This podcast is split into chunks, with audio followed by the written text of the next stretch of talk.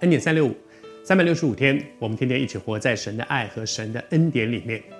昨天和你分享一个我自己非常有感动的一个领受，就是听完道之后，神的话，出于神的话，每一句都带着能力的。但是上帝的话的能力怎么样进到我里面？关键在我怎么回应这一篇信息、这一段经文、这些这个广播里面所听到的，我觉得很感动。但是接下来那个感动可不可以在我的生命里面带出行动来？关键在我想不想回应。我自己在教会里面讲到，其实每一篇信息讲完之后，我一定在神面前问主说：“我预备了这篇信息，这是你要我讲的，我知道。但是主，你告诉我，讲完之后，我应该呼召弟兄姊妹怎么回应这篇信息？因为我知道回应是最重要的。如果没有一个。”对的回应，结果就是，哎呀，今天牧师讲的不错。下礼拜呢，上礼拜讲的蛮好的。我我他讲什么来着？就过了，你知道吗？我想我们都有这样的经验，就是我觉得上礼拜牧师讲一个什么啊，我觉得很棒的，他在说什么？如果我们不能够带出具体的行动，很快就忘了，而那个感动在我们里面一点帮助都没有。求主帮助我们在神的恩典当中带出回应来。当带出那个回应，你就会惊艳。神的话在我的里面是有能力的，他的话会带出改变的。当百姓们问施洗约翰说：“那我们当做什么呢？”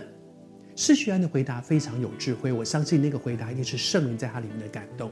他不是说：“现在回家去，每个人都去道歉；现在回家去，每个人都去把那个骗人的钱去还给别人。”不是。他非常清楚的讲，对不同的人应该有不同的回应，因为每个人的问题不一样。他接下来说，有有有两件衣服的分给那个没有的，这是什么人呢？就是那个很小气的，什么东西都抱出来就不肯给别人。明明看到别人要不肯给，这个有食物的也当这样行，这样的人很多。就是我我我要上帝的祝福，但是通通留在我这里，一点都不想分出去。然后接下去说呢，呃，如果如果有税吏，我们说有税吏的哈，你就不要多取，为什么呢？因为税吏一天到晚讹诈别人，就把别人的明明是那个他把税弄得很高，把别人都又骗成自己的。如果你是税吏，照着该收的税去收税，不要多收。这是税吏的问题，对另外一个人没有这样的问题，所以税吏是这样。然后对兵丁，有一些那些兵丁，那些罗马兵丁，因为罗马兵他们的权力很大，在路上随便就欺负人，做兵丁的不可以欺负别人。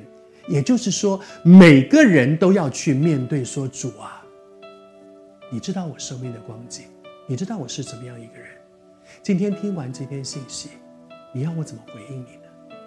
可能每个人都不一样，但是求主帮助我们。”如果你有这样的心，你说主，我不要这篇道听完，很感动，出去风一吹，什么都没有了。